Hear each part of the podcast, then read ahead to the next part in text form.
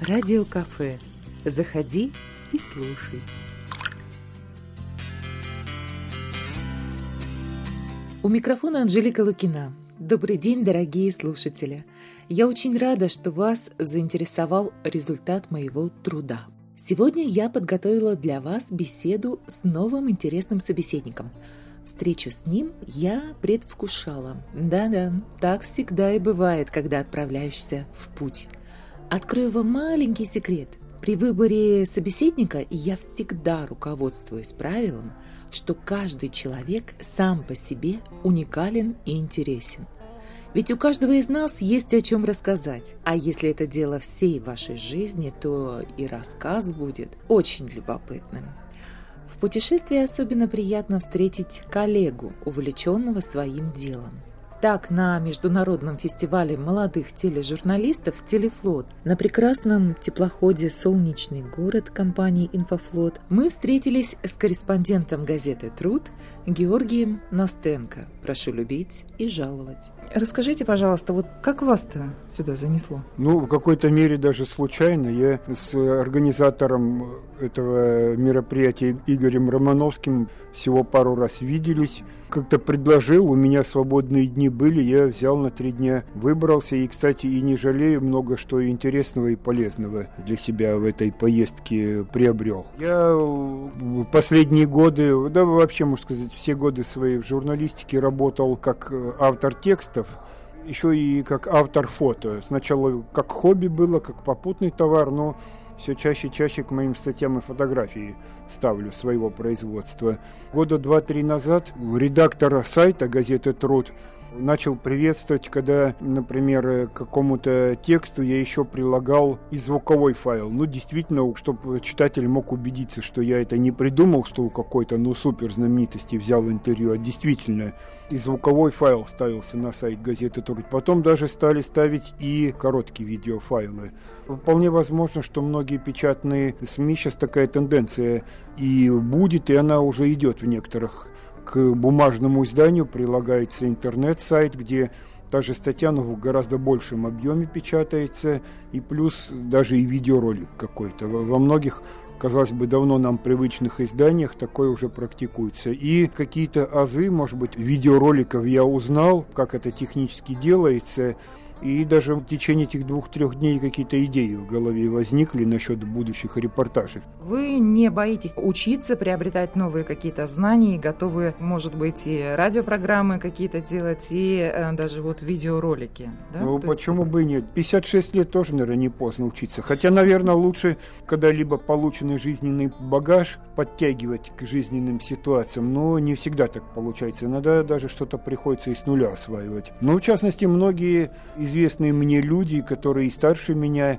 в районе 70, уже ставшие знаменитостями. Тем не менее, интернет с нуля осваивают какие-то технологии компьютерные и, в общем-то, делают довольно-таки успешных. А как вы вообще пришли в журналистику, именно в спортивную журналистику? Я вот знаю, вы бегаете, вы марафонец, были тренером. Mm-hmm. Вот расскажите об этом. Ну, я не совсем марафонец. Я сначала заканчивал авиационный институт, учился в нем, был авиационным инженером, но пока был студентом, так серьезно тренировался, выступал за свой вуз, за мои за московский буревестник, и у меня средние дистанции, 800 полторы были. Потом, когда закончил вуз, работал в конструкторском бюро, не прекращал свои занятия спортом и даже постепенно, как это стало больше доход давать, чем инженерское мое дело в советские времена было, постепенно перешел с авиационного профиля на спортивный, бегать стал, за Кавказский округ выступать, за сборную Грузии выступать, ну и постепенно стал тренером, играющим тренером.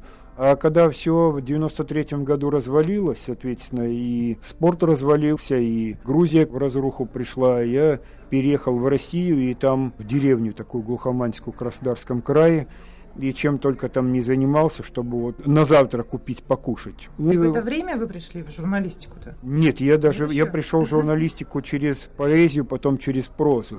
Ну, стихи я писал еще в Грузии, пока жил, в частности, для каких-то КВНовских команд сценарий сочинял. И такие больше стихи развлекательно такого сатирического плана, за которым мне пугали еще в советское время. Смотри, чтоб не посадили.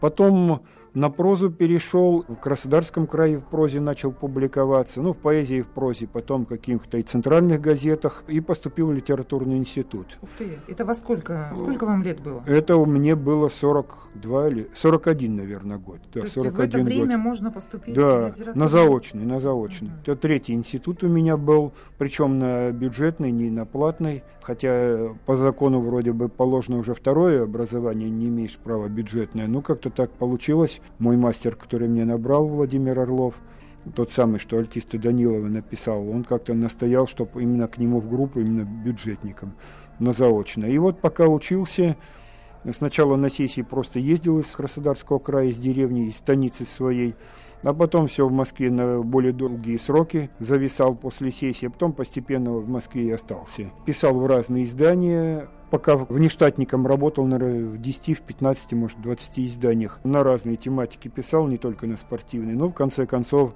в штат взяли именно в труде. И с тех пор в 2002 году в газете «Труд» работаю в штате отдела спорта. Ну вот почему именно спорт, почему именно эта тема? Она близка вам или она нужна газете? И то, и другое. Я считаю, не только газете, но нужна она стране, потому что я стараюсь писать не так голый отчет, голые очки секунды, но и где-то и личности потрясающие уважение вызывают. И некоторые знаменитые чемпионы, а некоторые, может быть, просто какой-то рядовой физкультурник, но какие-то так деяния свои совершил в своей жизни вопреки всему и каких-то результатов, успехов добился. Я, пообщавшись с этими людьми, гордость ощущаю за то, что я вот с ним знаком. Угу. Это раз. И потом стараюсь еще здоровый образ жизни читателям прививать с разъяснениями, аргументированно на каких-то примерах, что как человек пил, там безобразничал, а постепенно перешел к правильному образу жизни. И достаточно интересные и хорошие примеры для своих репортажей, очерков, интервью иногда удается подобрать. Ну и собственным примером. Вы mm-hmm. бегаете марафон, это Ну, я и, к марафону я в чистом виде ни разу не бежал на соревнованиях, но вот сейчас меня во Францию позвали. Такие соревнования проводятся с 89 года. Раньше назывался Тур де Франс, беговой. Команда 8 человек человек бежит эстафету вокруг всей Франции, причем по провинциальным дорогам, по французской глухомане, по дикой природе, по полям, по виноградникам. Именно эстафету передают, и там этапы небольшие. В основном по километру, ну, в день приходится 25 раз по километру пробежать. И не просто пробежать, а идет соревнование, кто первый пробежит. И из девяти команд эстафетная гонка. То есть на хорошей скорости приходится бежать, так э, почти на пределе. Для меня это очень большая и по объему нагрузка стала. Угу. Я последние три года возобновил. Ну, пока я тренером был, я был играющим тренером все время. Потом вот эти 90-е годы, 2000-е спорт совсем забросил. И даже как физкультуру лишнего веса много прибавил. Ну, последние три, три с половиной года я регулярно тренируюсь, бегаю, и в результате вот сейчас во Франции пробежал, хоть мной и заткнули дырку в последний момент. Там два сильных российских бегуна отказались бежать, и в последний момент я одного из них заменил. При этом я слабым звеном не стал к своему удовольствию, своему удовлетворению. То есть э, нельзя сказать, что если бы вот не я, команда лучше выступила. А как-то у вас э, соединяется э, спорт и творчество? Вы в литературном-то институте э, mm. больше по прозе или все-таки я стихи писали? Не, я заканчивал отделение прозы, и некоторых своих и литературных произведениях э, у меня персонажи спортсмены, и их, так сказать, внутренний мир, их э, менталитет. Некоторые из них такие чудики вот в моей реальной жизни попадались, что... Специально, как вот э, герои да. книг. В двух словах, к сожалению, про них не скажешь. Просто, ну, такие чудики, это что-то из ряда вон, как бы у них уже другая крайность. Вот этим делом они увлеклись и фанатеют от спорта. Иногда даже и посвященному человеку удивительно их эти чудачества mm-hmm. наблюдать. А вы назовите, вот mm. ваши книги выходили, может быть, мы сами где-то найдем эти образы, почитаем? А, во-первых, про свою книгу хочу рассказать, которой я очень горжусь и очень рад, что у меня удалось. У меня сборник очерков про знаменитых спортсменов, которые геройски воевали, документальные очерки. Такому рядовому читателю, даже не очень углубленному в спорт, я думаю, знакомы фамилии там вот футболистов Савдунин, Нырков, олимпийский чемпион по штанге, Аркадий Воробьев, бегуны братья Знаменские, все они геройски проявили себя в годы Отечественной войны. Как, э, большинство, про кого я написал, еще живыми застал. Мне эта работа удовольствие приносила. Я такие вещи узнавал. Дело в том, что некоторые из них, например, воевали в спецподразделениях, вот этих диверсионных отрядах. И, как ни странно, в советское время им даже как-то и не все позволялось рассказывать. И журналистам, и даже в узком кругу, что называется, в советское время. Перекосы свои были в сторону секретности. И некоторые из них, когда я с ними говорил в конце 90-х, начале 2000-х, самим им было интересно выговорить говорится, все это вспомнить, рассказать. Просто повезло, что всех этих людей в живых застал. Сейчас из этих 13 или 14 человек, про которых я написал, всего двое остались живы. Им уже некоторым под 80 было, за 80, и уже они с каждым годом угасали. Если вот первый раз познакомился, он такой бодрый дедок был, бодрая бабушка, так интересно рассказывали, живо, все. Через год, через два прихожу, уже он лежит, но не может не говорить, не всегда узнает, не все помнит. Вот с кем-то мне повезло, что я успел живого застать и расспросить. С кем-то я вот ругаю себя, что вот откладывал, откладывал, вроде бы завтра-завтра, и потом человек взял, умер. И так много чего унес с собой. Да, надо очень ценить э, и а. тех людей, которые рядом с нами, своих mm. родных, наверное, близких, mm. которые владеют историей э, нашей собственной семьи, и тех, кто, собственно, делает э, нашу страну более богаче и ярче. Mm. Это и спортсмены, и артисты, и журналисты, и люди, чьи имена когда-то давным-давно mm. звучали, да, а мы вот начинаем их забывать. Нужно помнить о них, наверное, всегда. Вам налить кофе? Вкусное радио. Радио-кафе. А скажите еще, Георгий Валентинович, есть какое-нибудь, может быть, стихотворение, не знаю, там, где как раз вы говорите, да, давайте заниматься спортом или что-то такое. Вот хочется вдохновить э, слушателя на то, чтобы они, ну, возможно, ну, хотя бы зарядочку делали утром. У меня вся поэзия в большинстве таком ехидно-желчно лукавая такая. Как вся журналистика, да? В журналистике как раз я чаще старался именно э, светлый такой образ какой-то выбрать. Чем мне нравится спортивная журналистика, там действительно пишешь про людей, которые на 80% их слава, в общем-то, заслуженная и оправданная. Вот эти знаменитые спортсмены они действительно свою славу оправдали. Во-первых, выдающийся талант, во-вторых, и трудолюбие громадное, и сила духа тоже надо иметь большую, чтобы стать чемпионом мира. Но вот в стихотворениях, к сожалению, это просто, наверное, не мой жанр.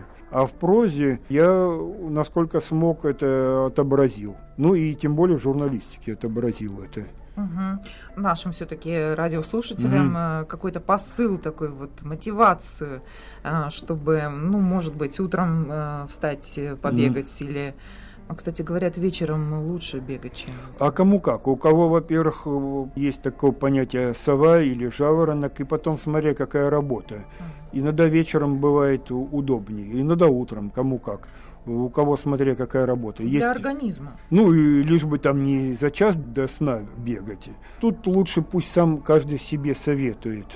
Я бы, например, вот просто так бегать изо дня в день, вот так вот, что надо, надо, вот 10 километров с утра, вот как сходи на работу, я бы лично так не смог. Я вот вернулся, э, когда к активным занятиям спорту, я начал выступать в ветеранских соревнованиях по своей возрастной группе, даже что-то выигрывать по легкой атлетике, по спортивному ориентированию. У меня появился стимул к тренировкам. А вот как, например, вот выйти и 10 минут просто на месте маршировать или зарядку делать, для меня это, наверное, сложновато. Просто психологически тяжело. Наверное, лучше каждому из наших рядовых граждан лучше всего делать как можно разнообразней свои занятия физкультурой. Велосипед чередовать с плаванием, с бегом, с греблей, с походами. Это более равномерно все группы мышц развиваются это разнообразие больше пользы приносит, чем чем-то только одним заниматься. Другой, может быть, вариант, что человек в 20-30 лет каком-то виде спорта успехов достиг, сейчас ему в 50-60, э, если он давно это забросил, то в виде физкультуры вернуться к своему виду спорта. Какие-то успехи, пусть даже на ветеранском уровне, дадут и стимул занятия спортом, физкультурой.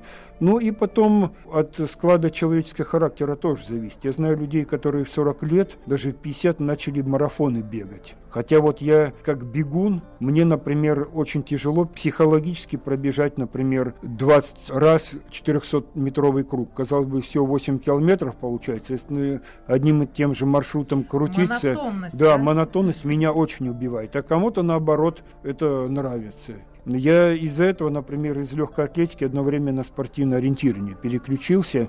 Там на соревнованиях интереснее бежать, чем в легкой атлетике. Хотя легкая атлетика была моя основная специализация. Тренер я был по легкой атлетике. Но в ориентировании бежишь, кроме ног еще и голова постоянно работает. И потом азарт гораздо больше берет, чем беги. Вот тоже в это дело увлекаешься, как люди увлекаются рыбалкой, охотой или там каким-то домино играть во дворе. Вот такой же азарт меня в свое время взял и спортивное ориентирование бегать. В беге такого азарта у меня не было.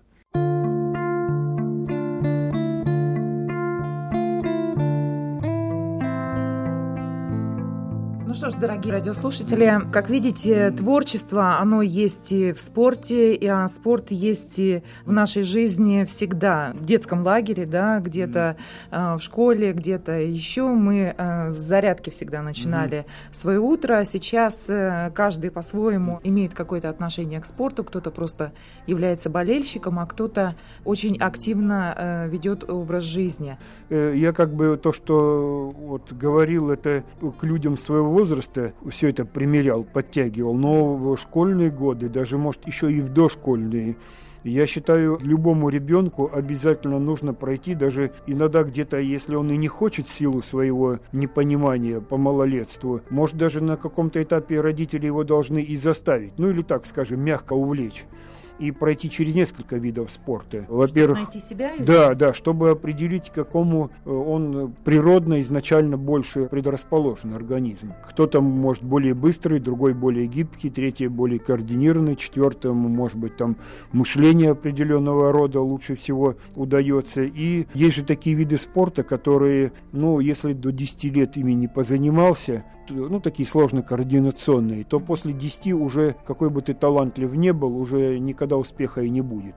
И родителям надо на такие виды спорта определить своего ребенка даже лет с пяти. Но это в первую очередь футбол, может быть гимнастика, хоккей, фигурное катание. Вот какой-то из них сложно координационный, себя попробовать. Если уже здесь в них не пойдет, то какие-то другие постепенно переключаться. Во-первых, это даст общую базу, общефизическую, uh-huh. okay. а, да, а потом какие-то виды спорта, где уже нужна более такая ярко выраженная сила или выносливость, может быть, и, и там себя проявит. Uh-huh. Спасибо большое, Георгий, за очень интересное интервью, рассказ. Я думаю, что я тоже вернусь к тому виду спорта, от которого ушла. Я думаю, что я занималась баскетболом. Спасибо за беседу. Я думаю, что это первая наша встреча. И несмотря на то, что мы находимся в разных городах, мы обязательно еще встретимся и поговорим на другие темы, на которые сегодня, к сожалению, у нас не хватило времени. И ну, о литературе, и о журналистике. Да. Спасибо. До свидания. До свидания. Всем желаю отличного здоровья, которому и надо постараться и самим руку приложить и какие-то усилия. Радио кафе. Вкусное радио.